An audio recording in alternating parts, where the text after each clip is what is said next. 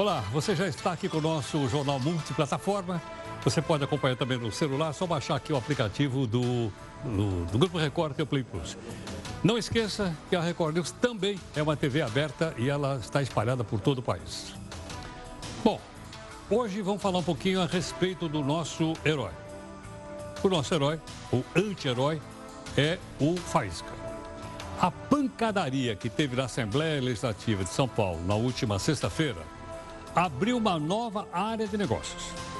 E o Faísca, que é o nosso anti-herói, anunciou que vai abrir uma academia de defesa pessoal lá na Assembleia Legislativa por causa das pancadarias que estão acontecendo lá. Qualquer deputado ou deputada paulista vai aprender como se defender. Ao invés de plenário, o Faísca está propondo o seguinte, que os alunos devem treinar naquele ringue de MMA, que vale tudo.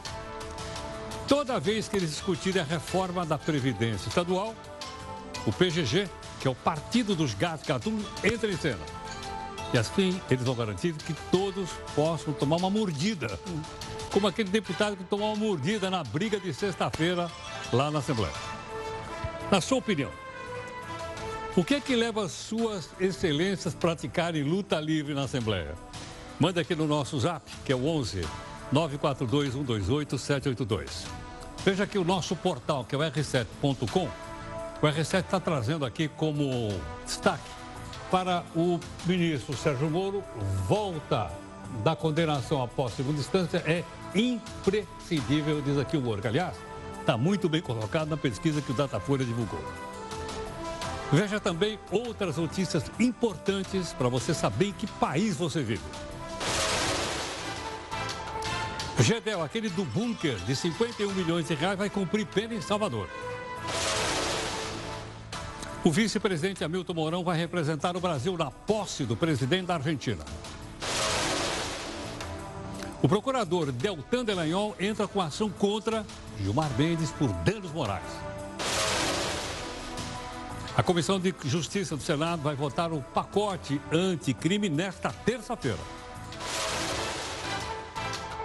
Aumenta a pressão sobre a volta da prisão após a segunda condenação. A decisão é nesta terça-feira. O presidente da Argentina toma posse.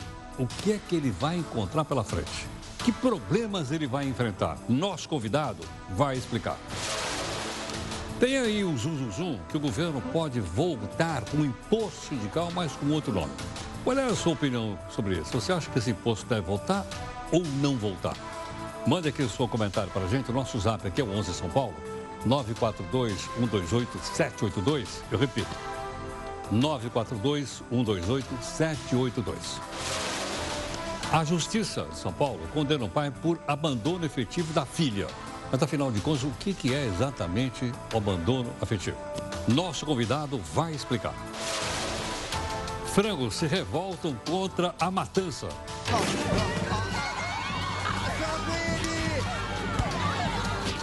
Vamos mostrar quantos animais viram comida por ano.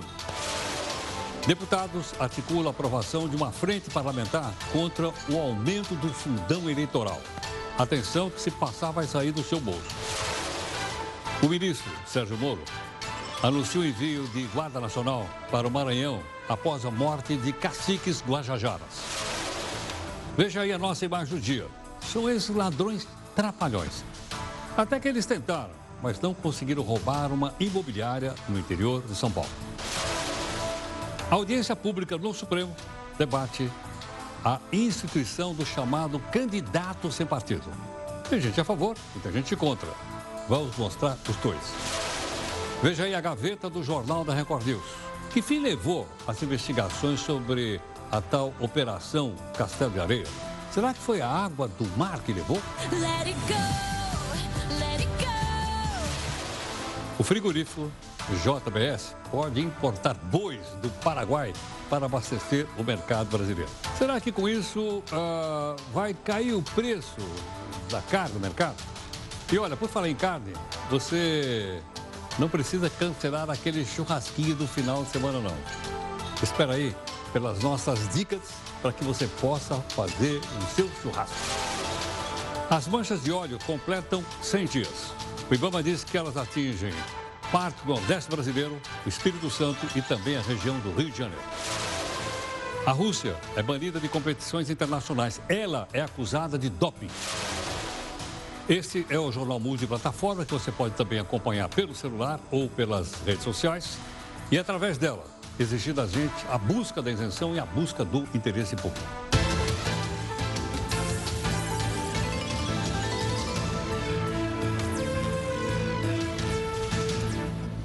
E olha, se você quiser receber o resumido de notícias, é só você mandar pelo mesmo WhatsApp. Nós só estamos mandando quem pede, não vamos invadir a privacidade de ninguém. Ok? Se você quiser, a gente manda para você. Vamos lembrar também que nós tivemos reunião de pauta no, no, no nosso portal r7.com. Todo dia tem reunião de pauta, 6 e 15 da tarde, em todas as redes sociais. Está aí. Estou te apresentando agora a Eduarda, que trabalha conosco, e a Júlia também, que trabalhou conosco até agora. E a Júlia está saindo porque terminou o contrato dela, ela é estagiária aqui mas vai fazer uma falta enorme aqui conosco. Bom, o nosso desafio de hoje é de um jornalista americano chamado Tom Wolfe. Ele disse assim: olha, isso até me surpreendeu. Só existem duas maneiras de fazer carreira em jornalismo. Dois pontos. Construindo uma boa reputação ou destruindo uma. E aí? Vou repetir. Só existem duas maneiras de fazer carreira em jornalismo: construindo uma boa reputação ou destruindo uma. E agora, com as redes sociais, precisa tomar o máximo cuidado para não destruir a reputação das pessoas. Tudo bem? Bom, tem o Zuzuzum aí que pode voltar ao imposto sindical. Nós gostaríamos que você opinasse aqui conosco, que você já pode opinar agora na nossa primeira live aqui no Jornal. Certamente você já ouviu falar naquela lei da física que diz que tem várias leis da física, mas uma delas todos nós conhecemos, até eu que não conheço física. Toda ação provoca uma reação igual ao contrário. Será que foi isso que o Newton falou? Acho que foi. É porque eu fugi da escola. O deputado estadual chamado Arthur Duval, também conhecido como Mamãe Falei, para os íntimos, foi xingado, olha olhada aí, ó. Foi xingado nessa segunda ao tentar chegar no gabinete dele na Assembleia Legislativa. Havia quatro policiais militares. Será que ele foi xingado? Bom, a mesma coisa que xingou o sindicalista naquela sessão que terminou em pancadaria, chamou todo mundo de vagabundo. Não parou aí, não. Mamãe falei teve que ser escoltado por quatro policiais militares para conseguir entrar no gabinete. E até agora, ninguém mais falou em votar na Assembleia a, a aposentadoria do funcionário público. Tão bravo aí.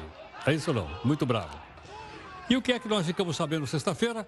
Que a Assembleia tem uma verba de 40 milhões de reais para gastar com publicidade. Será que foi a deputada Janaína Pascoal que falou isso? Acho que foi. E aí nós contamos para você. E está até perguntando, você acha que gastar 40 milhões de reais para publicidade da Assembleia Legislativa de São Paulo? Aí o pessoal já opinou. Ou já opinou, opinou. Em busca de economia, o governo já digitalizou quase 500 serviços públicos, tudo digital. A princípio são documentos digitais. Com isso, a economia dos cofres públicos pode chegar, veja quando, 345 milhões de reais, porque passou de ser digital. Menos funcionário, menos papelada. Ok ou não? Veja como é que isso funciona aqui no texto do Eufrides Júnior. O Brasil tem a quarta maior população conectada do mundo, mas nos órgãos públicos a tecnologia ainda está atrasada. Fora isso, tem a burocracia e a falta de simplificação dos processos e serviços. Agora, o governo federal aposta na digitalização. É que muita gente reclama de dificuldades no acesso aos sites. Todos esses sites e serviços de governo têm cada um o seu login, a sua identificação. Isso para o cidadão é muito ruim, além de ser oneroso para o governo que acaba replicando essas atividades nas suas estruturas de tecnologia. Atualmente, dos quase 2.900 serviços oferecidos pelo governo federal, mais de 40% são digitalizados. O objetivo é que todos esses serviços sejam digitais até 2022. Hoje nós já temos a tecnologia estabelecida. Precisamos encontrar mais e mais cases, porque o governo do futuro não será o governo de hoje. O governo do futuro será menor, o governo do futuro vai exigir menos mão de obra, o governo do futuro vai atender o cidadão nos canais digitais exclusivamente.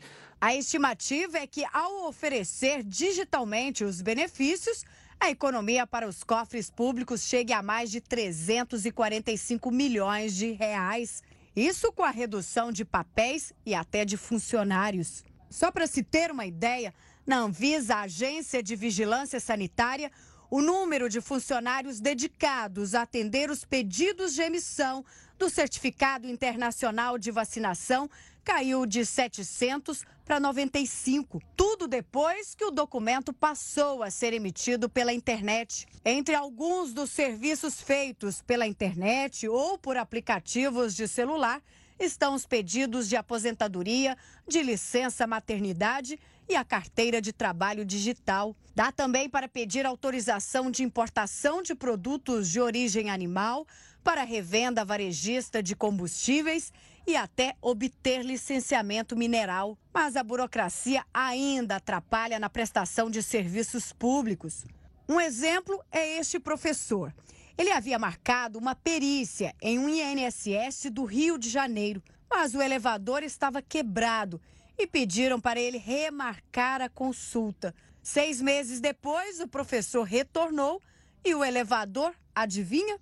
Ainda estava quebrado. Para não esperar mais meio ano para ser atendido, decidiu subir os degraus sentado. Foram longos 10 minutos para chegar ao topo. E olha que o INSS já foi digitalizado. 96 serviços são feitos pela internet. Entre eles, marcar uma perícia médica. Mesmo assim, o principal desafio é fazer os sistemas do governo conversarem e trocar informações com estados e municípios. Quem sabe um dia, né? Olha, essa cena desse senhor subindo escada é uma vergonha. É uma coisa inacreditável. Infelizmente, ela aconteceu. Duas coisas que me lembrei agora. Tem agora aqui o e-título também. Aliás, eu já até coloquei o aplicativo aqui no meu. E você pode também colocar carteirinha. Carteirinha de estudante também agora pode ser obtida, obtida digitalmente. Né? Ninguém vai precisar mais de papel, de tinta, nem de impressão, de coisa alguma. O Tribunal de Justiça aqui de São Paulo condenou um pai a pagar 30 mil reais por abandono afetivo da sua filha. Então, na nossa reunião de pauta, já tarde, o pessoal estava conversando. E aí nós chegamos à seguinte conclusão, mas afinal de contas, espera um pouquinho, o que é abandono afetivo? Nós pedimos à doutora Grace Regina Costa, advogada especialista em direito e famílias e sucessões, para explicar para a gente. Ela gentilmente nos atendeu e ela está aqui. Grace, muito obrigado pela gentileza por participar aqui do Jornal da Record News. Eu que agradeço. Grace, então explica o que é esse abandono afetivo. Quando as, os filhos são menores de idade, crianças ou adolescentes, os pais são detentores do poder familiar. Isto é, eles têm o dever de criar, cuidar e educar essas crianças. Além disso, têm o dever da convivência com os filhos. Quando o pai ou a mãe é omisso nessa, nessa conduta de educar, de criar, de ser negligente, resta caracterizado esse abandono afetivo.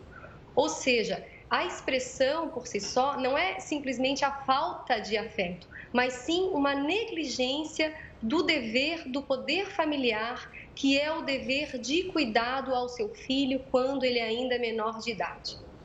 Geralmente esses casos ocorrem depois da separação do casal.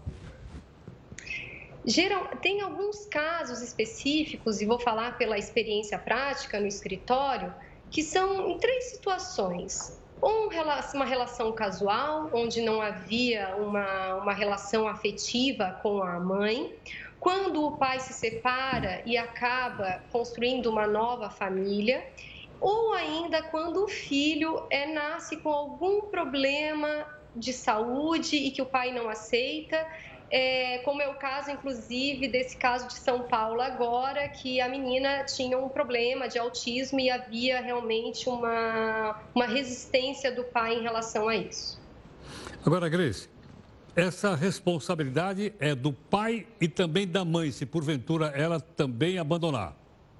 Não, com certeza. Eu até me refiro ao pai porque, é, em regra, de uma maneira geral, isso acontece mais realmente no perfil masculino dos pais. Mas cabe tanto à mãe quanto ao pai. Sei. E aí se busca o que? Uma indenização? Sim, é, não há uma lei específica, mas desde 2012, após uma decisão da STJ onde reconheceu essa indenização, as ações têm sido frequentes ao buscar uma compensação por dano moral em razão dessa negligência, em razão do abalo psicológico, o dano que essa criança sofreu em razão dessa omissão, dessa falta de cuidado. Agora, Grace, vamos, em geral, geralmente é o pai. Suponha que o pai é, abandonou, mas ele continua pagando a pensão alimentícia. Mesmo pagando a pensão alimentícia, ele pode ser processado por abandono? Sim, porque nós estamos falando de deveres diferentes. O dever de sustento, o dever da, da subsistência básica, desse pagamento da pensão alimentícia, os alimentos, eles são pagos ao, ao filho para pagar colégio, sub, colégio, lazer, vestuário, mas não supre a convivência. Esse dever de convivência está previsto, inclusive, na nossa Constituição. É dever da família, do Estado, assegurar essa convivência dos filhos com o pai. Então, ainda que seja paga a pensão alimentícia, não impede que um filho venha requerer essa compensação por dano moral. Agora, essa decisão do Tribunal de Justiça é importante para outras pessoas que também pretendem entrar com essa ação?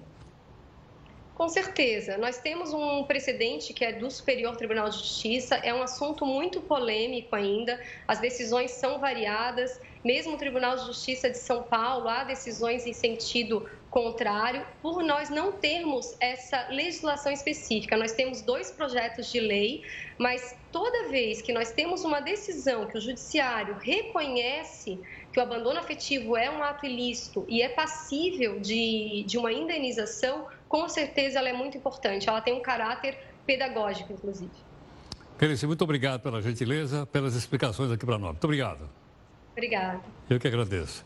Doutora Grace Regina Costa, advogada especialista em direito de família e sessões. Acho que de uma maneira clara, simples, didática, deu para eu entender. Espero que dê para você entender também, não é? que é um fator importante, bastante importante para que essas crianças não sejam abandonadas. E viram, então, que essa decisão do Tribunal de Justiça vai ajudar novas ações que venham aí a ser interpostas na Justiça. Bom, você sabe quem é o Deltan Delanhol. Aliás, já esteve aqui no jornal, foi entrevistado. É o homem lá da Lava Jato. Pois é, ele agora entrou com uma ação, ação é, de danos morais. Adivinha contra quem? Contra o ministro do Supremo, Gilmar Mendes, que nós chamamos aqui carinhosamente de El Libertador. Ele deu uma entrevista hoje pela manhã na Jovem Pan, e lá na Jovem Pan ele explicou por que, que ele está nessa ação aí. O ministro Gilmar Mendes, em relação à Lava Jato, em Curitiba, ele chamou a todos nós, e chamou a Lava Jato de cretinos, de gangsters, de membros de uma organização criminosa, falou que a gente pratica crimes. Isso é uma ofensa que, que atinge a todos nós, sim, mas extravasa isso. Isso é uma ofensa direta, isso não é uma, uma contribuição para o debate público. São ofensas altamente gerais, colocadas em termos genéricos. Ele não está discutindo atos específicos, mas ele está falando de modo genérico, colocando uma pecha sobre todo mundo. O que ele está fazendo no popular é xingar. E isso, isso, Tiago, é vedado pela lei da magistratura. Ele é um juiz, ele é um juiz do Supremo, sim, deve ser respeitado pela sua posição, mas ele deve estar, como todos os demais juízes e julgadores, debaixo da lei. Isso vai decidir. Olha, nós temos mostrado para você, eu tenho sempre explicado para você o seguinte: nós somos uma, uma democracia representativa. Nossos representantes estão em Brasília, estão na capital do estado e estão na nossa cidade.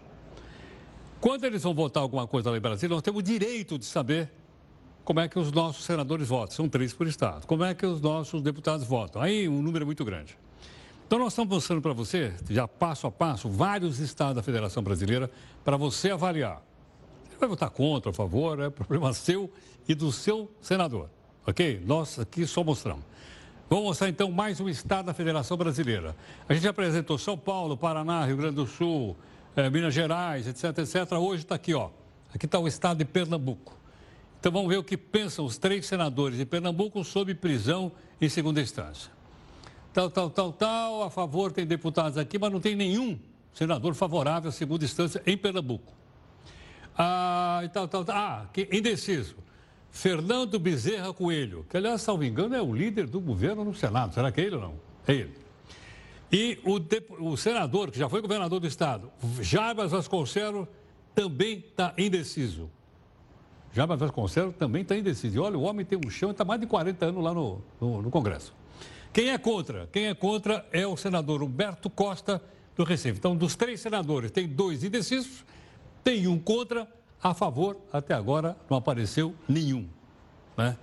Eles são eleitos por você que mora em Pernambuco, você então daqui para frente conversa, troca ideia de maneira cidadã. Tudo bem? Bom, nós abrimos sempre espaço aqui para você opinar. Vamos abrir mais um espaço aqui na nossa plataforma é, de multiplataforma e vamos à sua segunda participação. Olha aí o nosso zap zap aí para você então mandar para cá. Tudo bem? Vamos lá. Me diz uma coisa, você já marcou aí as festas de final de ano? As festas de final de ano que eu estou falando até dos lugares onde a gente trabalha.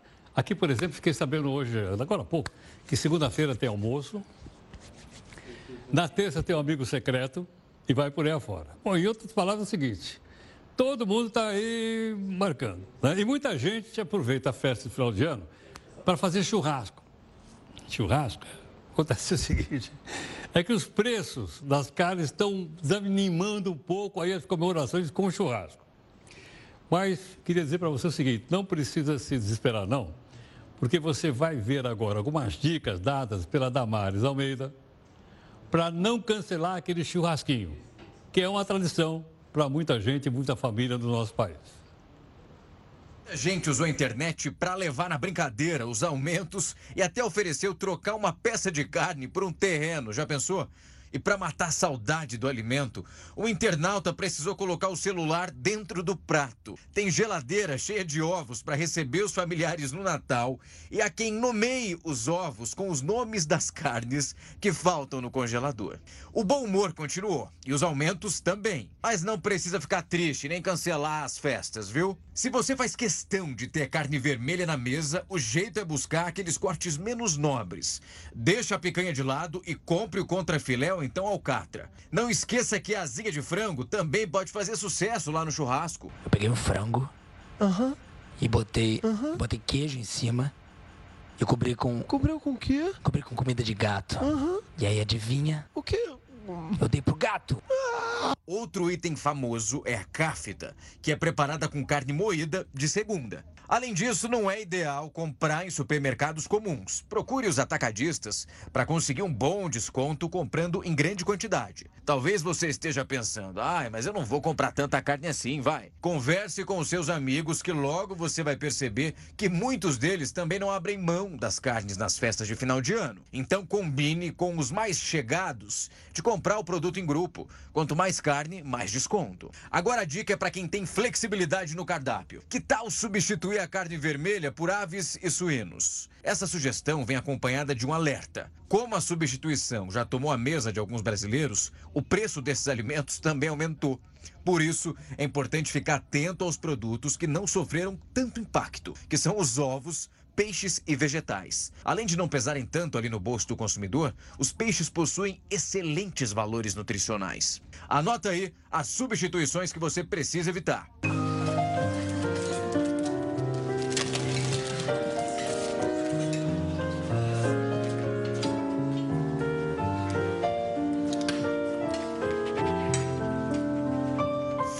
Embutidos. É o caso das salsichas, presuntos e nuggets. São mercadorias feitas de uma mistura de carne, pele, ossos, gordura e possuem conservantes e excesso de sódio. Os preços assustadores chamam atenção para um assunto que deve fazer parte das compras durante todo o ano: o desperdício. Desperdiçar comida é jogar dinheiro fora. Para que isso não aconteça na sua casa, a tecnologia pode ó, dar uma mãozinha. É só digitar lá no Google calculadora de churrasco. Veja qual site você acha melhor e calcule a quantia de carne que vai ser necessária para sua festa. Coloque a quantidade de homens, mulheres e crianças que você vai receber. Quais carnes e acompanhamentos você deseja. Tudo vai ser calculado e, dependendo do site, até a quantidade de guardanapo é calculada. Fique sempre de olho nos descontos. Quando há uma promoção realmente vantajosa, até vale comprar muito de uma vez só, mas com bom planejamento para não consumir tudo num período menor do que você consome normalmente. Para manter o controle, antes de guardar no congelador, separe o alimento em porções diárias. Assim você vai preparar apenas o que é necessário. Agora você já está pronto para aproveitar as festas com muita carne, viu, meu amigo?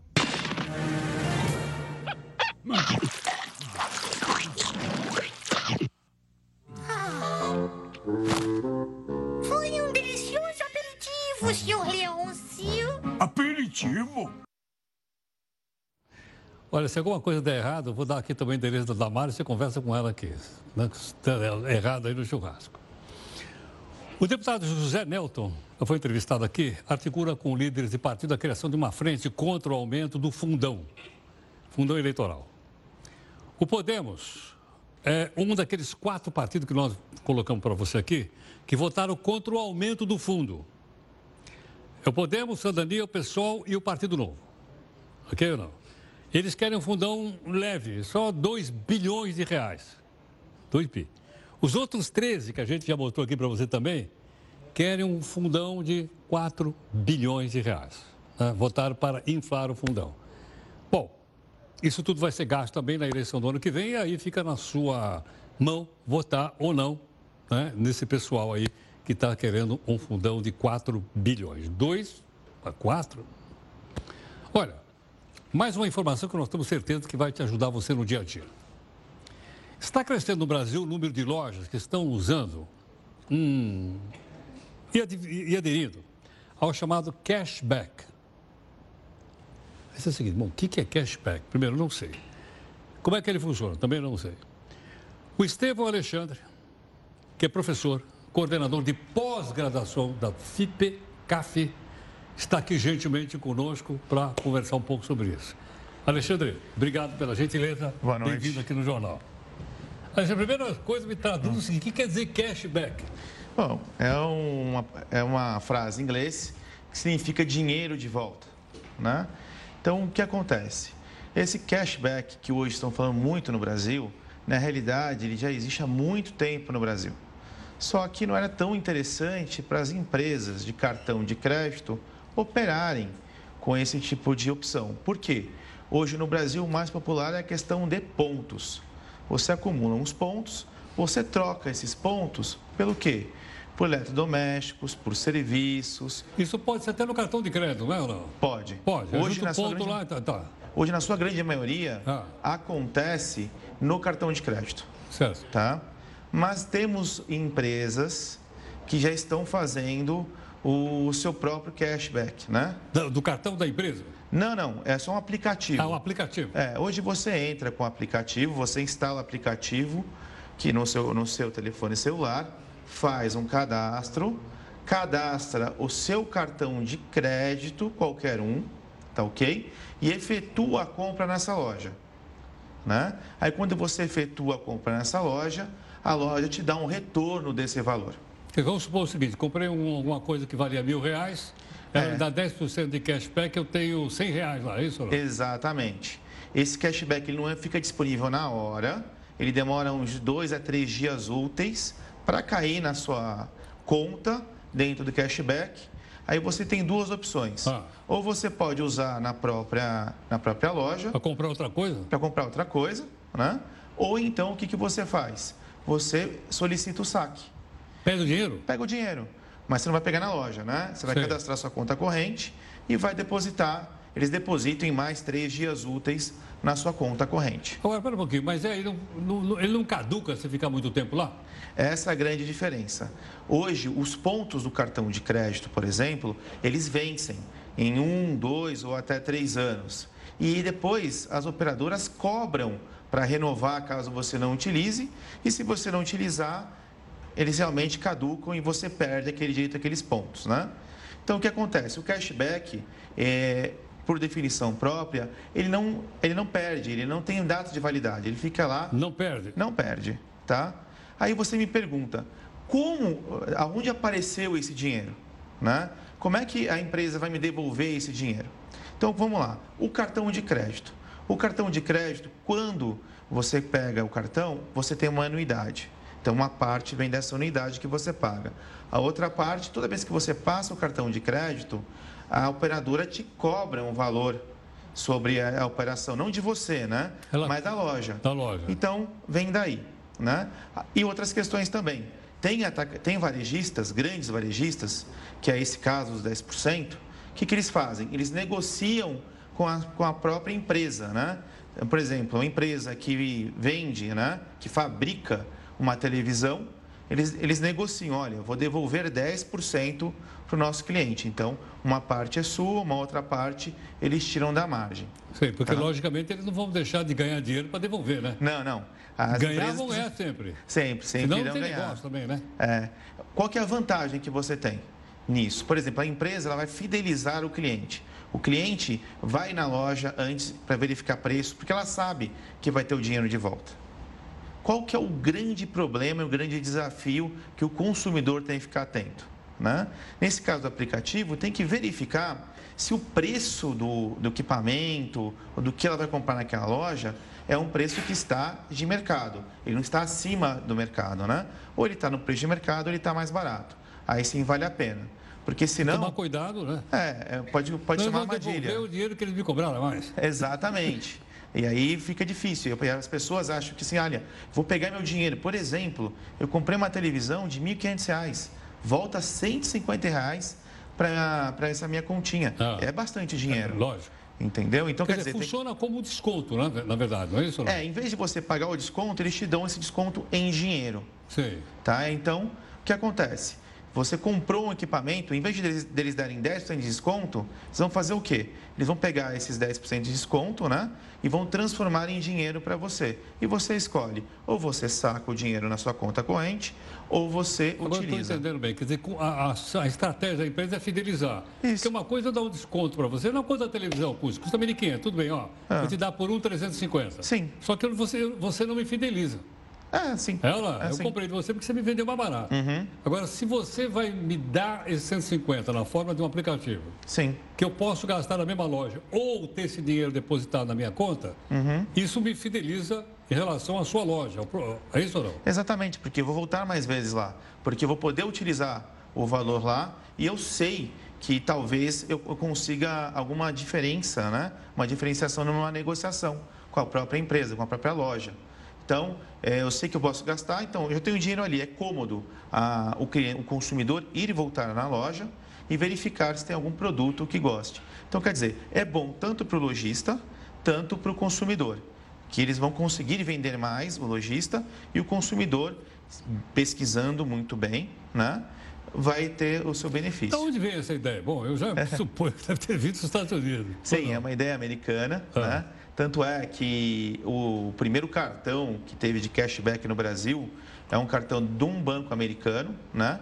que é o Citibank. Citibank. Ele já tinha até mais de 10 anos. Eles devolviam uma parte do que você consumia né? no cartão de crédito deles. Inclusive, o cartão chamava cashback. Ah, né? chamava cashback? Ah, é, é isso. Hoje tem alguns cartões de créditos que já fazem isso. Algumas fintechs, bancos digitais estão difundindo mais esse, essa modalidade, que é muito interessante. Então, quer dizer, no caso do, da, da, rede varejista, você gasta a rede varejista ou você é, põe na sua conta. No cartão de crédito, tudo que você gastar naquele cartão de crédito, em torno de 1%, varia de 0,5% a 1% do valor da fatura, volta como, como cashback para você. Ou você usa para bater das próximas faturas o valor, ou você simplesmente resgata e joga na sua conta corrente.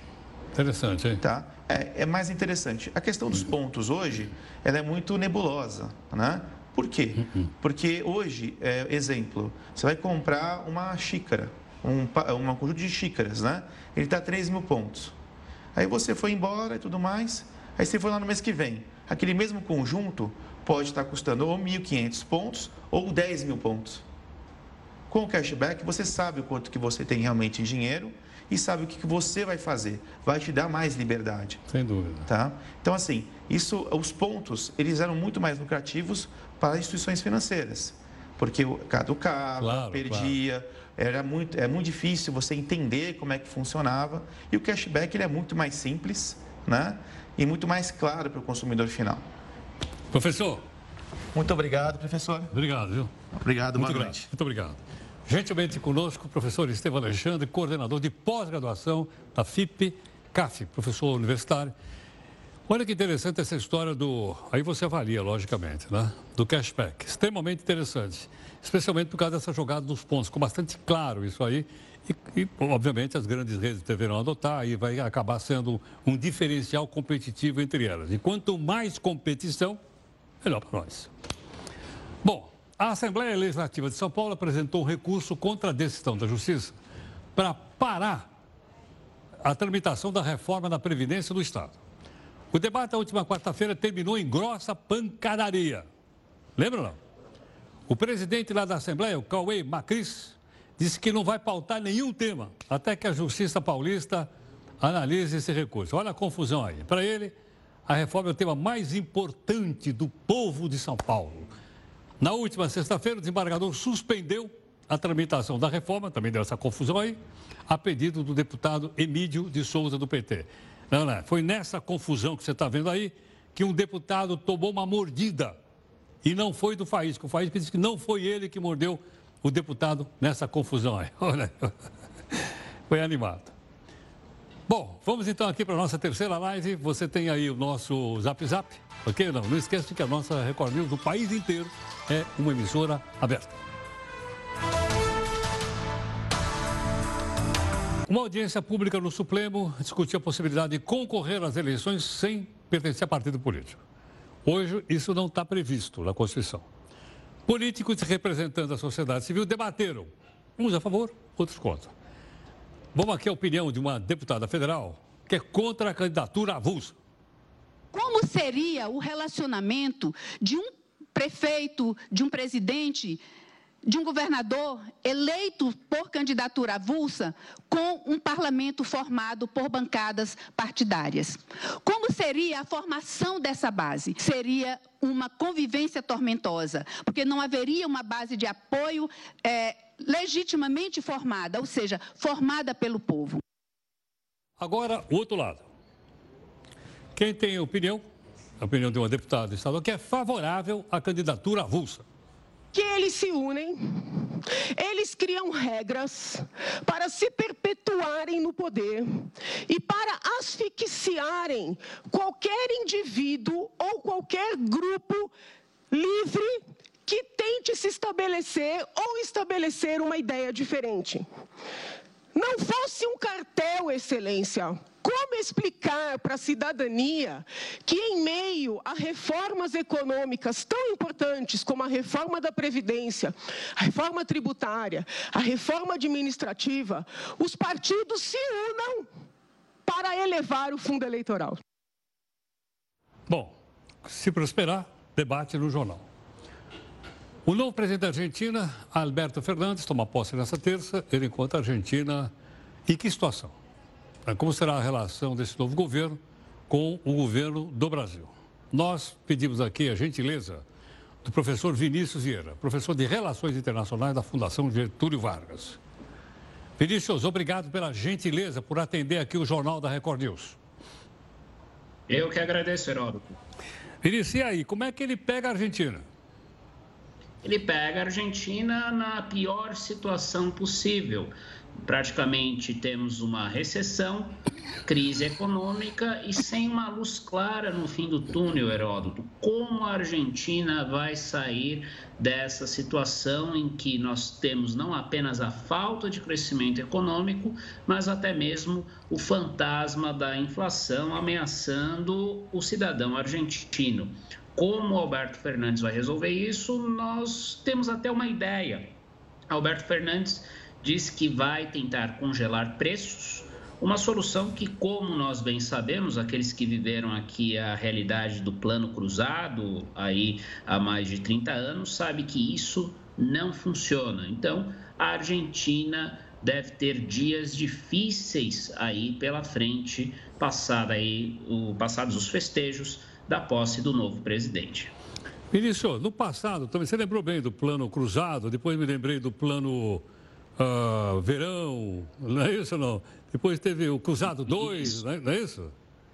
Tivemos vários aí congelamentos, soluções mágicas que, como toda solução mágica, dura pouco. Me lembro até dos fiscais do Sarney. É, talvez tenhamos lá na Argentina, no futuro, aí os fiscais do Fernandes e da própria Cristina Kirchner, né? Ex-presidente, que é, ocupou o posto entre 2007 e 2015 e agora volta aí à sombra do presidente. Muitos, inclusive, dizem que é a Cristina que vai comandar de fato essas áreas mais duras do governo, entre elas a economia, a defesa e a diplomacia. Mas Alberto Fernandes, acho, Heródoto, vai querer sim deixar a sua marca. Ele é um político mais pragmático, dado aí o seu histórico como negociador da Argentina com o FMI, o Fundo Monetário Internacional, mas tudo indica que ele vai tentar adotar uma solução mágica, uma solução, como alguns diriam de maneira mais formal, heterodoxa, um termo aí um pouco difícil, é a solução que adotamos aqui nesses vários congelamentos aí no passado. É isso que vem sendo anunciado aí e vem sendo discutido nos bastidores é, do novo governo argentino, Heródoto. Agora, Vinícius, corre o risco a Argentina de ela dar um calote, como ela deu no passado também, e dizer para os devedores: devo, não nego, pago quando puder? É uma excelente lembrança, Heródoto. A Argentina tem essa fama né, de país mal pagador. Se o Fernandes dará um calote, não está claro, mas eu diria que há sim esse temor por parte do mercado. Mas como ele mesmo já foi um negociador, já falou aí com os, os fundos internacionais, com autoridades internacionais, acredito que essa será, ah, vamos assim dizer, uma solução em último caso é, ele vai tentar primeiro resolver esses problemas da Argentina com essa potencial aí canetada, né? que o congelamento de preços, aumento dos salários, como também alguns aí vêm dizendo que ocorrerá é, só se dá de maneira imediata com assinatura do, de um decreto do presidente, uma canetada, um ato forte, que porém não deve se sustentar ao longo do tempo. Mas um calote internacional aí seria um passo muito forte. O calote, aliás, de alguma maneira, foi na prática dado pelo Macri, que o presidente agora, que termina seu mandato amanhã, Maurício Macri, mesmo sendo um liberal, prometendo reformas, não mudou a condição econômica da Argentina e teve aí de renegociar os termos é, do acordo que a Argentina tem com o Fundo Monetário Internacional, o FMI. Portanto, em virtude dessa atitude já do Macri de é, renegociar, nas palavras dele, os pagamentos ao fundo, enfim, é, acredito que o Fernandes terá um pouco de cautela, porque ele sabe que neste momento é mais fácil resolver o problema tomando medidas é, com uma canetada voltadas para uh, o público argentino, em vez de é, arranjar briga com atores internacionais. Agora, Vinícius, uh, ainda olhando só do lado econômico, a Argentina é um parceiro comercial importante para o Brasil. Os nossos negócios caíram já nos últimos tempos agora em função da crise da Argentina. Quer dizer, para o Brasil seria bom que a Argentina se recuperasse economicamente, até para a gente voltar a vender os manufaturados que a gente está vendendo. Exatamente. Carros, por exemplo, Heródoto, a nossa exportação de carros para a Argentina caiu aí nos últimos tempos. Por quê? Por conta da crise que não foi resolvida pelo presidente que agora deixa o mandato, completa esse mandato, o Maurício Macri. O que, que, nós deveríamos, portanto, fazer nesse contexto? Dar a mão para a Argentina. E como nós é, daríamos essa mão para a Argentina para ajudarmos aí o nosso principal parceiro na região, os nossos irmãos, como alguns gostam de dizer, mantendo boas relações diplomáticas com o nosso vizinho. Tanto que acho que finalmente, se me permite dizer, caiu a ficha no presidente Jair Bolsonaro. Tanto que hoje ele anunciou que vai mandar o vice-presidente Hamilton Mourão à posse é, de Alberto Fernandes, depois de ter cancelado a ida do eh, inicialmente designado para representá-lo, ministro Osmar Terra a ida do presidente, do vice-presidente Mourão, perdão, é um grande sinal que o governo talvez esteja disposto a deixar um pouco divergências ideológicas de lado em nome de, da retomada, da reconstrução dessa parceria aí que foi abalada nos últimos tempos. Perfeito. Vinícius, muito, muito grato pela gentileza, muito obrigado por atender aqui o Jornal da Record News. Eu que agradeço. Boa noite a todos. Obrigado. Professor obrigado. Vinícius, obrigado. Professor Vinícius Vieira, professor de Relações Internacionais da Fundação Getúlio Vargas. Ele comentando agora, quando ocorrer então a mudança de governo, você já tem mais ou menos uma ideia, né? de onde pode ir a Argentina. Tudo bem? A gente já estamos sabendo. Muito obrigado aqui em nome da nossa equipe de técnico e jornalista. Como o jornal está em multiplataforma, a gente vai continuar aqui na multiplataforma. Você participa conosco no Facebook, no Instagram, etc, etc. Ok ou não? E o nosso encerramento de hoje é de uma garotinha que pegou o celular da mãe e saiu correndo pela casa. Não teve jeito. O que, que aconteceu? Virou meme nas nossas redes sociais.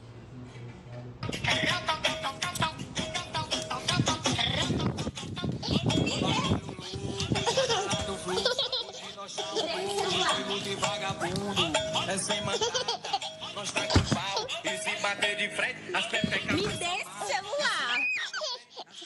As